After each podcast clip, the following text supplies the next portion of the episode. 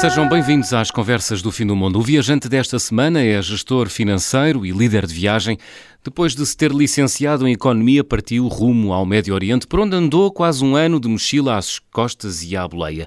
Tem viajado muito para esta região nos últimos anos e colecionado experiências únicas, como aqueles dias em que palmilhou o sul do Irão com os Bakhtiari, uma tribo nómada que se dedica à criação de ovelhas. Já andou seis meses pela Ásia, também de mochila às costas, viajou de Portugal à Guiné-Bissau num veículo todo terreno, ao todo já pisou 60 a 70 países, perdeu-lhe a conta, e chama-se Pedro Padinha. Pedro, bem-vindo às Conversas do Fim do Mundo. Olá, muito boa tarde. Obrigado pelo convite, é um prazer estar por aqui. Pedro, quem é que conheceste na sala da casa dos teus pais há uns anos que mudou a tua vida? Quem foi essa pessoa e em que circunstâncias?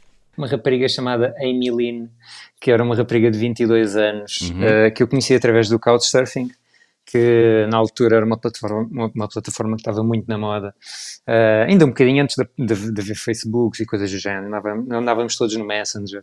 Uh, o, o Couchsurfing era basicamente uma plataforma que permitia as pessoas irem à procura de uma cidade e encontrarem pessoas que estivessem dispostas a recebê-las, sem qualquer contrapartida. Os teus pais receberam essa pessoa, não foi?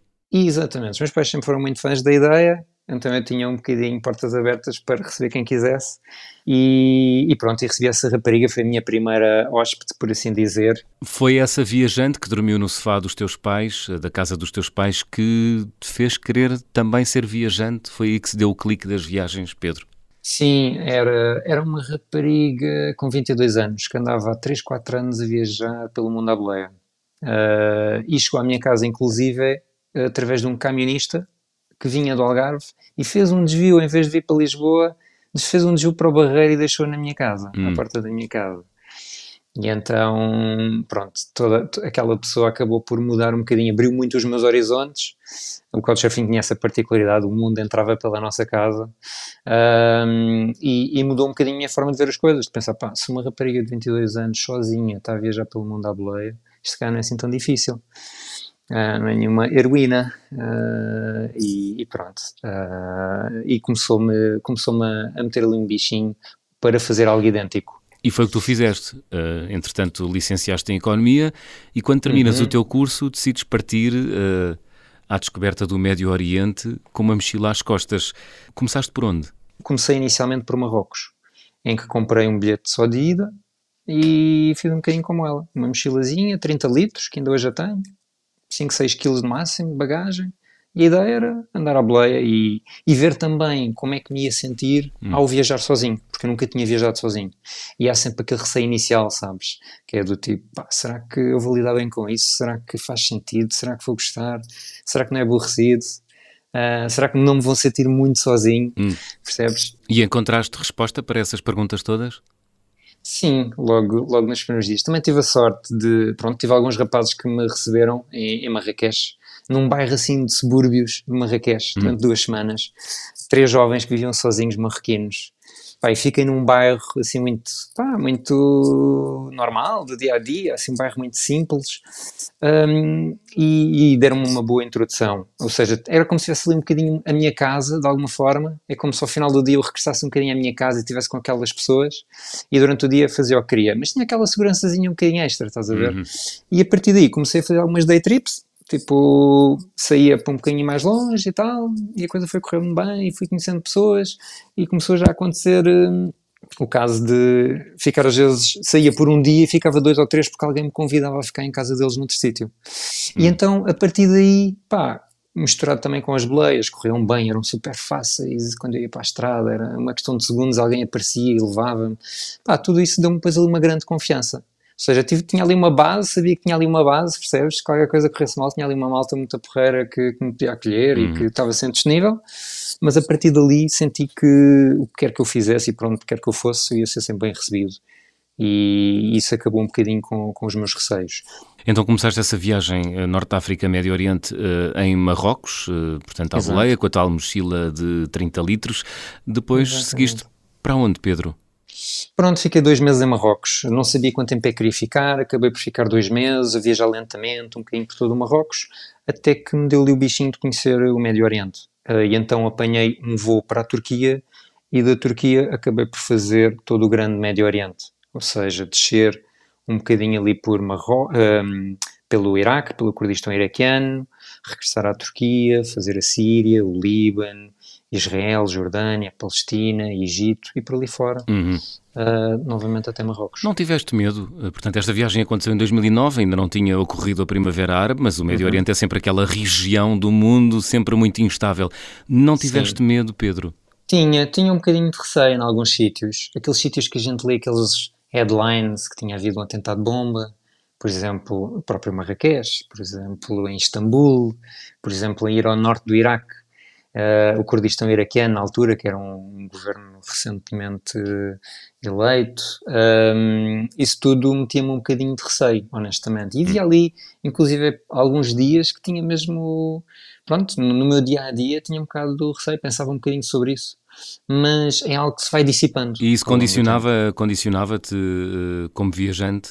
Não, acabou por nunca condicionar. A curiosidade foi sempre muito mais forte. Hum. Acho que aquela questão de ser um bocadinho eterno curioso e de, epá, tens ali aquela curiosidade e tens ali aquele receio, mas a curiosidade ganha sempre. Muito bem. Olha, e nessa viagem, nessa viagem uh, pelo Médio Oriente, à boleia, uh, ias à procura de quê, Pedro? Uh, essencialmente pessoas, de, de, conhecer pessoas. De, eu também gosto muito de história, gosto de monumentos, gosto, pronto, gosto de montanha, gosto de caminhadas, pude fazer um bocadinho tudo e à procura daquilo tudo. A minha ideia era tentar ter experiências mais diversificadas entre si. A própria boleia faz isso. A própria boleia faz com que tu conheças muita gente. Há muita malta que dá boleia, acaba-te a, a, ir beber um café contigo, a levar-te para casa, a ir conhecer uma família. Podias ter feito isso em Trás-os-Montes ou no Alentejo e não no Médio Oriente, não é? E fiz também, fiz isso antes de, de ir para o Médio Oriente, naquela de me ir habitando aos poucos. Uh, mas, mas pronto, é, é, era mais por ser um bocadinho, por um lado, aquela questão exótica, não é? Uhum. Por outro lado, ser uma zona do globo que para mim era, parecia muito incompreendida e parecia-me muito complexa e hum, toda a gente tinha uma opinião sobre aquilo e, e apeteceu-me ver com os meus olhos, percebes? Essencialmente era isso, era ver com os meus olhos, ter a minha opinião hum. e tentar conhecer um bocadinho tudo. Por exemplo, uh, pessoas mais conservadoras, pessoas mais liberais, às vezes olhamos para um país e parece tudo preto no branco e não, aquilo é super complexo, não é? Conheces pessoas uh, com backgrounds completamente diferentes e, e, e, nem tudo é assim tão linear. Uh, e, e, aquilo que eu fui muito à procura foi isso. Se eu fui para a Palestina, eu, eu queria ver como é que viviam os palestinianos, mas não deixei de estar com os judeus ortodoxos, em bairros ortodoxos. Uh, na Turquia gostava de, queria perceber a relação curda com a Turquia. Então hum. vou até ao Kurdistão vou conhecer pessoas vou falar sobre com elas sobre essas questões. Questão da religião uh, muçulmana tirar ali algumas dúvidas perceber. Pronto era um bocadinho por aí era ir à procura. Sentiste que há, há, há pontos em comum entre todos eles? Uh, é uma, é uma região onde, onde, onde, há um grande divórcio não é? Onde há uma grande dose de incomunicabilidade as pessoas e os países e os povos parece que vivem todos de costas voltadas ali, não é? Em permanente ebulição. Uh, uhum. Sentiste que são mais os pontos que os unem do que, os, do que aqueles que os separam? Pedro. Pois, nós, muitas das pessoas, quando, quando olham para essa zona do globo, comentam como se fosse só uma, não é? Hum. É como nós olharmos para a Europa e acharmos que Portugal tem relações muito comuns com a Albânia ou com. só porque estamos na Europa, não é? Exato. Começa logo pela língua. A língua é bastante diferente em todos aqueles países. Tens desde o persa no Irão até árabes completamente diferentes, desde Marrocos uh, à Jordânia.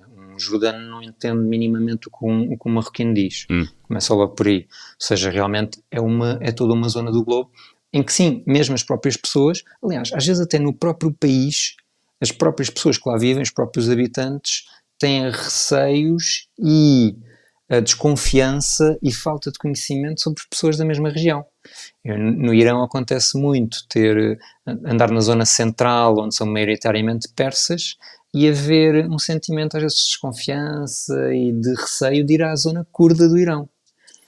É, chega a haver essas questões. Hum, é, que, é ali ao lado, não é? Exato, que é o mesmo país que é ali ao lado, mas partilham algumas coisas diferentes.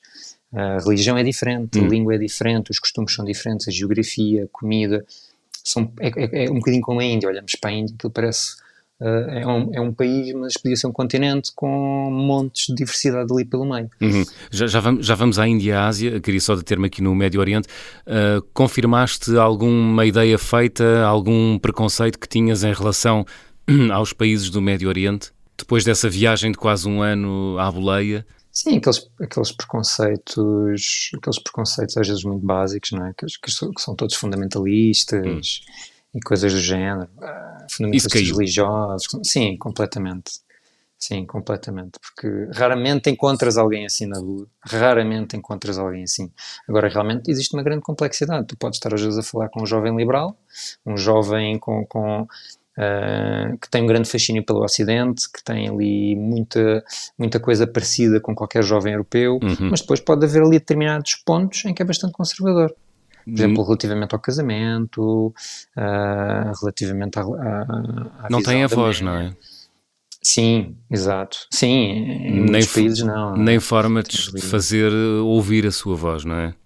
Sim, principalmente em Sentiste governos, isso? Teocráticos, e sim, sem dúvida. Uh, há, ali, há ali países em que existe muito, muitos condicionamentos, não é? Por, por, por, exemplo, no Irão, é, a própria imprensa tem, tem condicionalismos e as pessoas também têm receio de falar de algumas coisas, por vezes em público. Uhum. Uh, há, há ali. Uh, pronto, essas questões. Agora, aquelas ideias básicas, pá, quase nunca encontrei ninguém fundamentalista. Uh, acho que nunca, nunca, inclusive a relação com os americanos. Eu por vezes viajava com americanos e na maior parte dos países árabes as pessoas olham para os americanos assim como uh, um presente caído do céu. Há ali uma grande proximidade. O iraniano tem uma grande proximidade com, com o americano, por exemplo. Como tem assim? um grande fascínio, tem um grande fascínio, quero dizer, desculpa. Ah, fascínio tem um grande fascínio, não é, não é aquela coisa de, apesar de num passado recente uh, haver ali tantas teorias de conspiração, tanta coisa que também é comprovado que hum. aconteceu, etc., não deixa de haver aquele fascínio. E aquele fascínio faz com que as pessoas se tratem bem entre si, não, não há ali aquela, uh, aquele ódio que às vezes se pode pensar claro. que existe por de determinadas situações. Tens ideia, Pedro, de quantas boleias apanhaste nessa viagem de quase um ano pelo Norte de África e Médio Oriente? Uh, apanhei bastantes, essencialmente porque eu fazia pequenas boleias, hum. mas foram cerca de 450. Uau! 450 boleias uh, em todo o meu percurso. Eu tinha assim um guiazinho de, de boleias, ia metendo, ia metendo daqui e ali, metia o destino, uh, partida e destino. E é fácil viajar à boleia? Sim, pronto, eu fazia essencialmente pequenas boleias, por vezes por dia, porque eu essencialmente procurava o contacto. E então, às vezes, num dia fazia 10 boleias em que eram pequenas, de um cruzamento até, uhum. até uma próxima aldeia.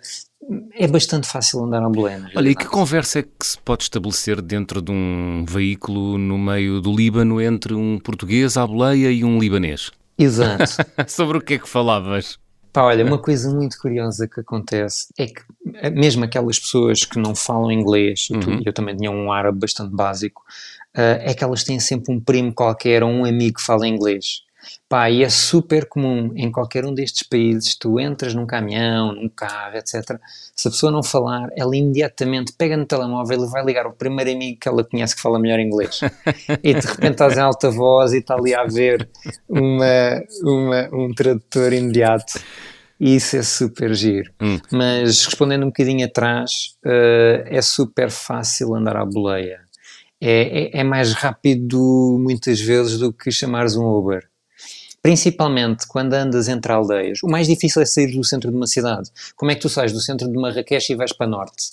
Uh, é complicado. O ideal é apanhar, por exemplo, um transporte público, vais até um extremo em que tens uma estrada que vai ter que ir para norte e qualquer pessoa que passa ali vai para norte e vai-te levar. Quando estás nos sítios pequeninos, epá, as aldeias praticamente só têm uma saída, é, uma, é apenas uma estrada hum. e tudo se torna ainda mais fácil. Eu às vezes saía de uma boleia, havia um carro de repente a passar num cruzamento, metia a mão no ar, o carro para, olha, vais para ali, vou, bora. Estás a ver? É pá, super, super simples. Estou a ver, hum. estou a ver, que é muito fácil. Olha, e, e houve alguma boleia que te tivesse assustado mais? Pedro? Sim, as boleias que assustam mais são aquelas que metem pessoas que beberam álcool e que gostam de velocidade. Normalmente, esses dois pontos, quando se tocam, uh, Levam-te aconteceu assim a boleias. Sim, aconteceu-me. Aconteceu inclusive uma bastante parva, que foi eu estar num sítio no Líbano à procura de uma boleia, à espera de uma boleia, nunca mais aparecia. Eu vi uns jovens estavam num, num cafezito, uh, isto é numa zona cristã, eles lá bebiam álcool, e, e eu comecei a pagar alguns copos a eles, e de repente não apareceu nenhuma boleia, e foram eles a dar-me uma boleia. Então eu ajudei um bocadinho ao estado de embriaguez ah. deles, sem saber que eles me iam dar boleia a seguir. Uh, e pronto, aquela mistura de velocidade, de excitação de ter ali um acidental no carro com eles hum. E aliado à velocidade e estarmos num vale, que é o Vale de Kadisha, no, no, norte do Líbano, em que é só curvas contra curvas, super apertadinhas. Pá, normalmente nesses casos o que eu faço é eu, eu tinha um determinado destino, mas vou deixar de o ter. Assim que eu sinto isso é, olhem pessoal, afinal vou ficar aqui porque esta aldeia parece mesmo fixe. Então, mas não sei para onde é pá, não, eu vou ficar aqui porque isto parece mesmo muito fixe. Hum. e, e, pronto, aborto um bocadinho a boleia nesses casos. Tento abortar, não, não sendo assim muito indelicado, mas assusta um bocadinho em algumas situações. Olha, Pedro, qual é o melhor conselho que podes dar a uma pessoa que quer começar a viajar uh, e quer conhecer o Médio Oriente? Uh, ir completamente aberto em termos de preconceitos, tentar não ligar ao que os outros dizem, aos headlines, vão ver pelos próprios olhos, estejam abertos. E se alguém vos convidar para alguma, alguma coisa, aceitem tudo. Tudo? Tudo. Vai ser tudo genuíno, grande parte. É assim, temos de ter algum senso comum. Vamos, vamos a perceber, obviamente, há, pequenas situações, mas são raras. Acredita que são muito raras. Obviamente pode acontecer também mais em sítios turísticos, ok? Se formos para Marrakech, se formos para o Cairo, se formos, eh, pronto, há, há determinados sítios que, que as coisas podem não ser tão genuínas, mas normalmente são bastante genuínas. E o facto de aceitar. As pessoas são bem intencionadas, é Sim, isso? bem intencionadas, genuínas no sentido em que não querem nada de ti sem ser a hum. tua companhia e partilhar um momento. Uh, e o facto de recusares isso é perderes uma das melhores experiências de viajar no Médio Oriente. Portanto, aceita tudo o que puderes, obviamente tendo algum senso comum, mas tudo vai, grande parte das coisas vão dar grandes experiências e grandes histórias. Muito bem, estamos à conversa com Pedro Padinha, abrimos o álbum de viagem.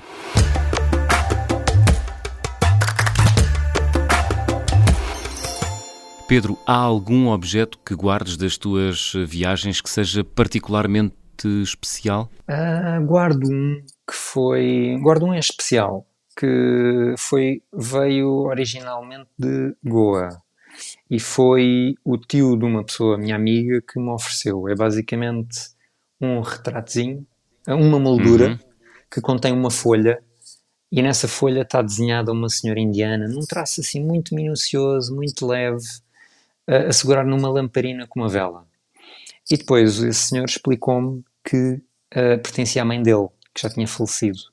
E eu, através de outras conversas, tinha-me percebido da relação que eles tinham com a mãe o tio, o pai desse meu amigo, etc.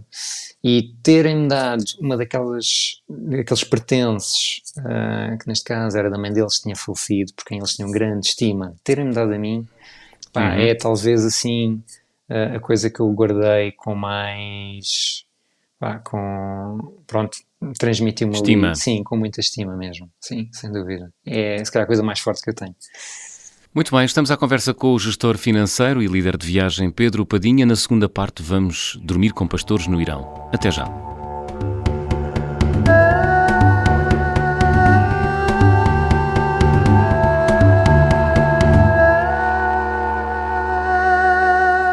Segunda parte das conversas do fim do mundo, esta semana com o gestor financeiro e líder de viagem Pedro Padinha. Pedro, há um país que tu conheces bem, o Irão, já lá estiveste 15 vezes. Uhum. Numa dessas viagens fizeste algo que é extraordinário, pelo menos eu acho que é extraordinário. Acompanhaste uma tribo transhumante, os Bakhtiari das montanhas Zagros. Conta-me tudo sobre essa experiência. Eh, antes de mais, uhum. porque é que quiseste percorrer parte do Irão na companhia deste, desta, destas pessoas e como é que chegaste a elas? Uhum. Para mim era das coisas que mais me fascinava. Pronto, eu regresso muito ao Irão porque acompanho alguns grupos uh, através do projeto uh, fotográfico de Fotoadrenalina, tenho esse prazer de mostrar um bocadinho do Irão às pessoas e ao mesmo tempo tenho o prazer de poder lá ficar, a oportunidade de poder ficar depois dos grupos e ir conhecendo coisas que não tinha tido oportunidade anteriormente. Hum. Um, e isto era das coisas, assim, eu já tinha ouvido falar em muitas viagens anteriores, tentei fazer muitos contactos, mas muitas vezes ia sempre ter uh, pastores que não eram bem transhumantes, que já se tinham fixado. Então eu andava um bocado insatisfeito porque ainda não tinha encontrado bem aquilo que queria, que era basicamente pessoas que vivem da mesma forma como se vivia há 10 mil anos, em que viviam da transumância. Em que uhum. isso para mim era, era. Eu gosto muito de fotografia documental, uh, tendo ido muitas vezes ao Irão, pá, vais-te. O, o, facto de tu regressares muito a um país faz com que depois te dê mais. Os ganhos marginais são cada vez menores, cada vez que viagens para lá cada vez menos coisas te vão criar surpresa. Mas hum. as pequenas coisas que te vão marcam-te muito mais, porque vais tendo consciência, estás a ver? Então vamos a esta experiência em particular, os, os Bakhtiari, uma tribo das montanhas de Águas. Portanto, eles passam o inverno cá embaixo, não é? Perto do Golfo do Golfo Pérsico, não é? E o verão nas montanhas. Tu, qual foi o percurso que tu fizeste e durante quanto tempo? Sim, basicamente, eles durante o inverno estão no Golfo Pérsico, durante o verão, quando o gelo derrete, sobem para as montanhas altas dos Zagros. Uh, eu, eu acompanhei uma família, isto surgiu através de uma pessoa que eu tive a sorte de conhecer, é um jovem que pertence a esta tribo, que é a segunda maior do Irão, que são os Bakhtiari, e ele conhecia algumas famílias que ainda faziam esta transumância antiga. E isso envolve basicamente, no caso desta família, fazer um percurso de 250 quilómetros a pé. Em que seguem do, a pé, exclusivamente com as ovelhas a pé, e com, com tudo, tudo com tudo o que têm, exatamente. Tudo, todos os bens que têm estão ali. É as ovelhas, as cabras e depois as tendas, água, comida, os tachos, as panelas, tudo. Existem dois percursos que separam no início do dia. Assim que acordas, tomas o pequeno almoço e as pessoas mais velhas vão de burro e levam a maior parte dos pertences normalmente por estradas um pouco mais simples, sempre terra batida, mas hum. estradas um pouco mais simples, e depois tens a malta mais jovem, normalmente são os filhos, os enteados, os, os afilhados, etc., que uh, vão com os animais à procura de pontos de água e de pastagem. Portanto, normalmente vão por caminhos mais acidentados. Eles têm um dia sempre muito mais agressivo do que os mais velhotes. E eu todas as manhãs tenho a oportunidade de ir com uns ou ir com outros. Hum, e fizeste isso durante quanto tempo, Pedro? Fiz isto, a família faz durante 25 dias, eu fiz cerca de 10 dias. 10 dias. Foste bem recebido? Sim, bastante bem recebido. Pronto, estas pessoas não vão mudar o seu dia a dia por causa de mim, eles fazem isto porque têm que o fazer porque os animais precisam do pasto e precisam da água e etc. É uma corrida contra o tempo, não é? Uh... Exatamente, sem dúvida, sim. Porque sim, as sim. condições climatéricas são boas e há que aproveitar para engordar o, o gado, não é? Sem dúvida, e se chover, se nevar, muda inclusive os planos deles. Podes claro. ter que ficar à espera no acampamento um ou dois dias. E como é que era o dia? Tu, tu comunicavas com eles? Uh, Sim, fui e acabei por isso com, com esse meu amigo que acabava por fazer trator, porque eles também têm um dialeto próprio. Eles têm um dialeto que provém um bocadinho do turco, é próximo do turco, mas é um hum. dialeto próprio chamado turquique. E, e pronto, acaba por, por haver uma grande barreira linguística, também falam persa, mas também um persa um bocadinho especial, hum. mas tem este dialeto, e o meu amigo acabava por, por traduzir tudo. E comeste do que eles comiam, dormiste onde eles dormiam. Exatamente, isso é a melhor parte. Ah, é? Então. É, sim, é assim, é, é, tudo muito simples. Uh, eles fazem pão todos os dias, o pão é sempre fresquinho, a mulher faz sempre pão todos os dias.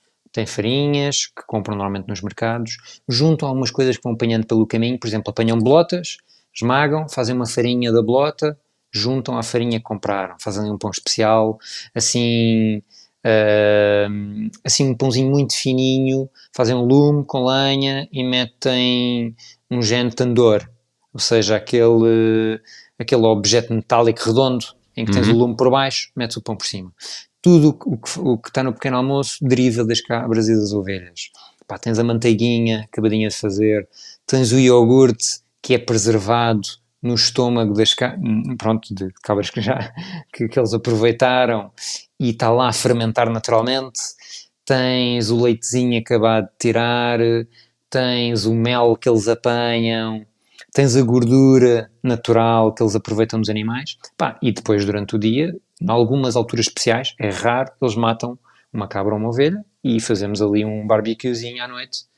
Uh, acontece uma vez ou duas assim durante a viagem, hum. sabendo que, ele, que eu vou com eles, normalmente guardam esse dia para quando eu vou. Pronto, isso é a única coisa que eles podem me dar um bocadinho é, é, às vezes dar esses presentes assim a, a, quem, a quem os acompanha. Essa, essa família, Pedro, com quem tu uh, fizeste essa, transum, essa rota da transumância no Irão, tinha quantas cabeças de gado? Tinha cerca de 250. Ah, ainda é grande. Bastante grande, sim. Hum. Temos ali só 5 a 6 pessoas a controlar aquilo. Eles eram 3 ou 4 e os velhotes iam depois nessas estradas. Pedro, uh, portanto, Fizeste o Norte África e Médio Oriente à boleia em 2009, uhum. uh, já andaste pela Ásia, de mochila às costas também, à boleia. Uh, fizeste uma vez uma viagem de jeep entre Portugal e a Guiné-Bissau. Exatamente. O que é que procuras nas tuas viagens, Pedro? Enquanto viajante, o que é que tu procuras? Olha, neste caso foi fazer um bocadinho aquilo que eu nunca tinha feito. Neste caso, Portugal-Guiné-Bissau. Portugal e Guiné-Bissau. Hum. E é essencialmente a procurar algo que nunca tinha feito no passado, que era uma road trip por África. Nunca tinha estado em África antes. E isto surgiu um bocadinho por acaso. Eu estava a tirar uh, um curso, o CAP, na altura, para dar formação, e uma rapariga do CAP tinha visto um anúncio no Facebook em que havia dois gajos à procura de companheiros de viagem para fazer esta viagem. Eles tinham comprado o Jeep, a ideia era vender o Jeep em Bissau e até lá fazer o percurso. Uhum uh, lentamente. E isto era malta que já tinha atravessado a África, tipo até Moçambique, desde Portugal, uh, e afins. Veteranos, e... não é? Veteranos da viagem. Exato, exato. E, e lá foste tu. Também... Essa viagem durou exato. quanto tempo? Durou cerca de dois meses. Durou cerca de dois meses. Esta rapariga acabou por ir connosco, fomos os quatro. Pá, e o que, é que, o que é que eu tirei desta viagem? Foi muita experiência do lado deles. Epá, um deles era o Tozé, que é de Florico da Beira, era um ótimo diplomata. Era aquele gajo que sabia lidar muito bem com as alfândegas, com o pessoal das fronteiras, todas aquelas dificuldades que te vão aparecendo pelo caminho, todos aqueles entraves te aparecem a todo momento. Hum. Ele sabe dar a volta, falar com as pessoas. Mas dá-nos um exemplo, dá-nos um exemplo prático. Epá, os, os mais cómicos é, os mais cómicos eu estou a dizer ter levado um saco cheio de anéis que brilhavam no escuro e, e uns óculos assim muito malucos hum. e aqueles polícias que querem quinquilharia exatamente, sim, bastante pá, e pronto, para já ele, ele, também sabia bastante sobre a cultura e, e alguma ah, e parte da língua de alguns destes países, como a Gâmbia, o Senegal, a Mauritânia, etc. Então uhum. tinha sempre um jeito de falar e depois puxava de uma destes objetos e aquilo acabava por fazer com que tudo se tornasse muito mais fácil. A segunda pessoa é o Vitinha, que é um, é um, epá, é um adulto, é um senhor de 40 e tal anos, ali de Portimão. Também é companheiro de viagem, não é? Também, Também companheiro de viagem, eles já se conheciam, exatamente. O, o Vitinha era a pessoa que, tinha, que tratava da logística. Uhum. Era a pessoa que tinha arranjado o caiaque em cima do jeep tenda, tachos, panelas. A nossa ideia foi parar pela costa, selvagem, acampar, pescar. Levou a cana de pesca. Pá, a Mauritânia, por exemplo, é um dos sítios onde passam mais cardumes de peixe no mundo. Pá, tu mandas a linha, passar 3 segundos tens uma dourada, tens um. Pronto. Uh, ou seja, matar o peixe, cortá-lo, assar. O Vitinha, pá, é aquele gajo que sabe à noite sabe dizer-te as constelações todas, Boa. sabe pegar na guitarra e toca muito bem. É um verdadeiro ramo, percebe tudo sobre animais, birdwatching. Pá, era o gajo que ia à procura nos Bijagós, já na Guiné, era o gajo que ia à procura do. andava no chão a ver onde é que havia as marcas dos hipopótamos e ia à procura dos crocodilos e sabia tudo sobre a vida animal. Epá, é, pá, isto para mim foi. Pronto, saber que eu ia com malta assim, hum. claro que eu não sabia totalmente antes da viagem, mas já tinha uma noção.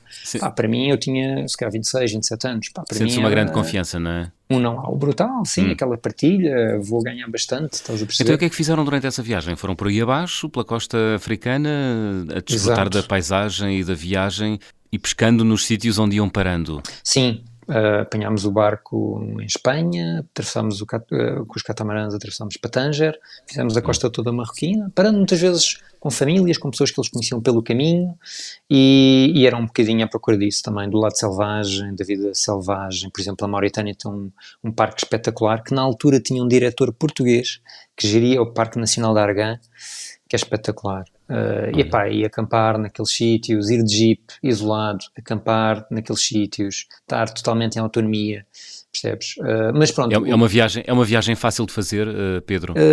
pá, olha, eu ia com as pessoas certas, tornou-se definitivamente muito mais fácil. Qual foi a coisa mais espantosa que uh, viveste, viste nessa viagem de Jeep entre Portugal e a Guiné-Bissau, Pedro? Pá, uh, o nosso destino final era, era o arquipélago dos Bijagós, que são 100 uhum. ilhas que pertencem à Guiné. E aquilo é como recuar uns milhares de anos no tempo.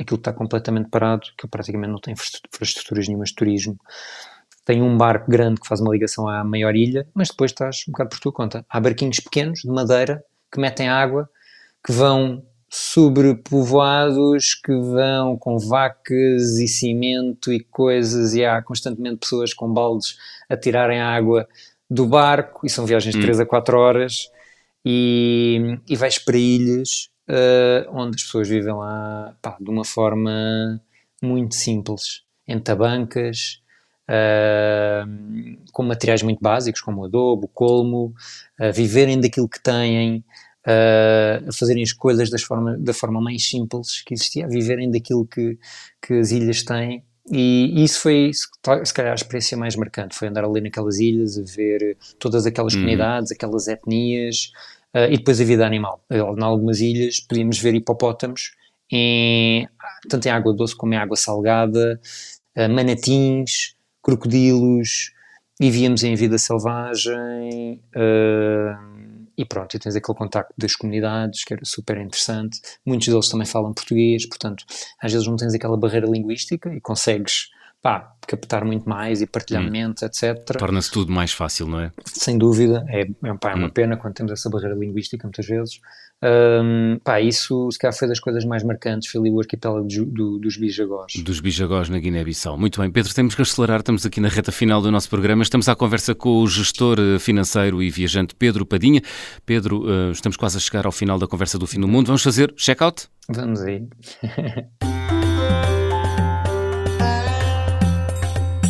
Peço-te para completares as seguintes frases. Na minha mala vai sempre. Olha, antigamente tinha um canivete, uh, até que eu me esquecia sempre dele nos bolsos das calças e na, e na mochila de mão, e aquilo começava-me a ficar caro, porque a última hora não passava no RX. Uh, eh, hoje em dia é um blackout para os olhos.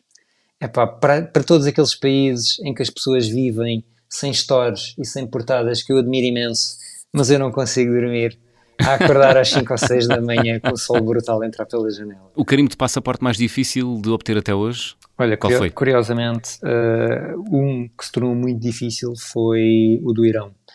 Porque houve uma altura em que uma pessoa que trabalhava lá na embaixada uh, criou alguns anticorpos comigo. Esta uhum. pessoa uh, chamou-me a atenção que o facto de eu ter duas profissões era alguma coisa que colocava muita suspeição sobre mim. Ah. E a partir daí, uh, pronto, criou-me ali um grande problema. Começou a dizer que eu necessitava de um visto, um business visa. Pá, e aí eu tive que encontrar uma solução para isso, que foi rapidamente ir ao banco, ter que pedir para irem aos arquivos rapidamente, irem buscar o meu contrato de trabalho, pedir o mesmo ao projeto fotográfico para justificar isso. Pá, mas a partir dali tornou-se sempre tudo muito difícil. Infelizmente essa pessoa já saiu. Atualmente tenho uma relação muito boa com, Ainda bem. com o corpo diplomático, bem. mas pá, causou-me ali grandes calafrios. Já passou. Pedro, rapidamente, a viagem com mais peripécias? Olha, talvez numa aldeia iraquiana, quando eu fui pedir Uh, o, era um visto gratuito durante 10 dias, isto no Kurdistão iraquiano. Tínhamos 10 dias de visto gratuito e eu ia no décimo dia. Estava numa aldeia com uma etnia que são os Yazidis, foram bastante perseguidos pelo Daesh, uh, e eles acolheram-me muito bem. E precisei de estender o meu visto, porque não tinha visto quase nada, tinha passado um imenso tempo com eles.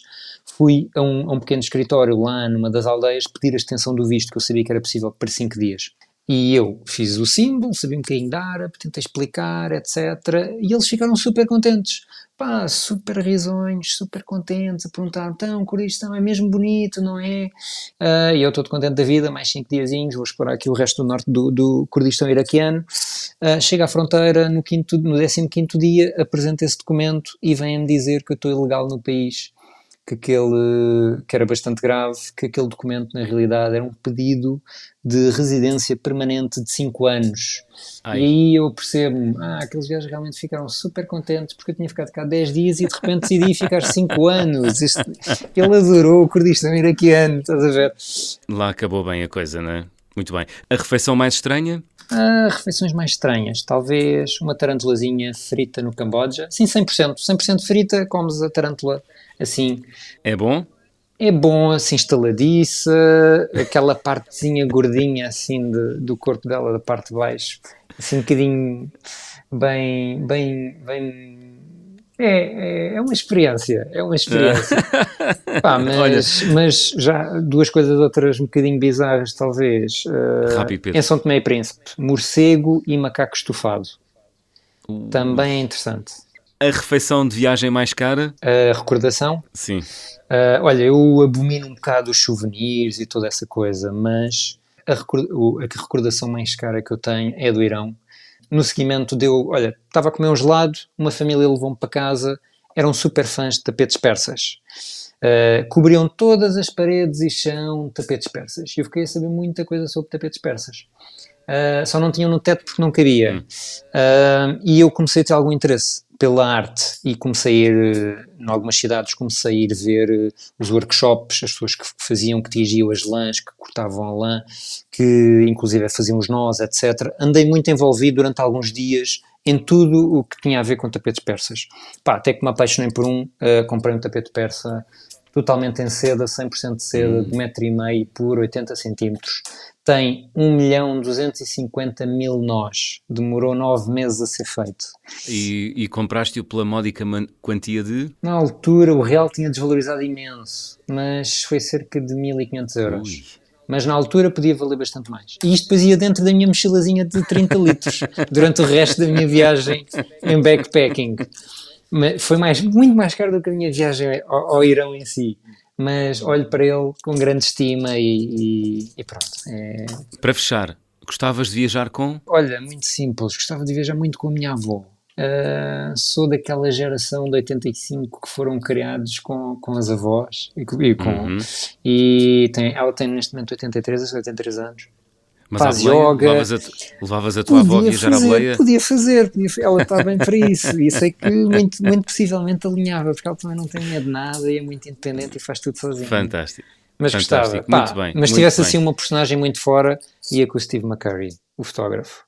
Acho que, pá, da parte documental, uh, de fotografia, gostava muito de acompanhar. Pedro Padinha, estamos a chegar ao fim e para fechar, e pedia-te que fosses muito rápido, Uhum. Música trazes para fechar o programa? Trazes música da Geórgia? Exatamente, que eu ouvi num restaurante subterrâneo em Tbilisi, que é uma cidade fantástica. Uhum. Uh, os georgianos têm uma particularidade brutal que é fazerem refeições épicas, como, como se vivesse assim, assim, refeições medievais, tipo um banquete medieval em que não consegues uhum. ver um centímetro quadrado de, de, de, toalha de mesa porque está cheio de comida.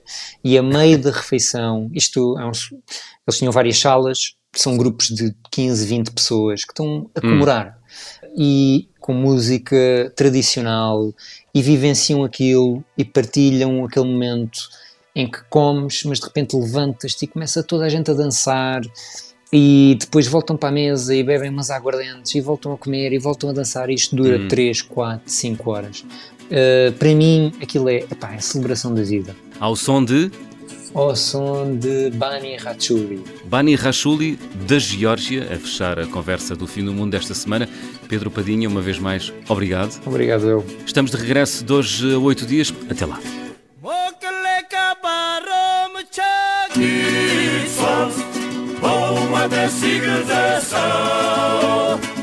Shemi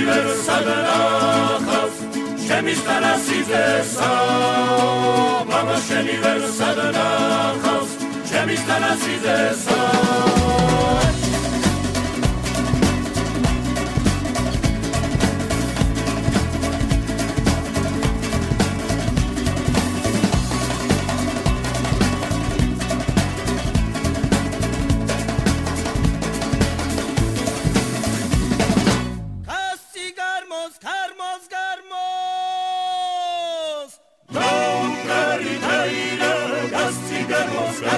darnos la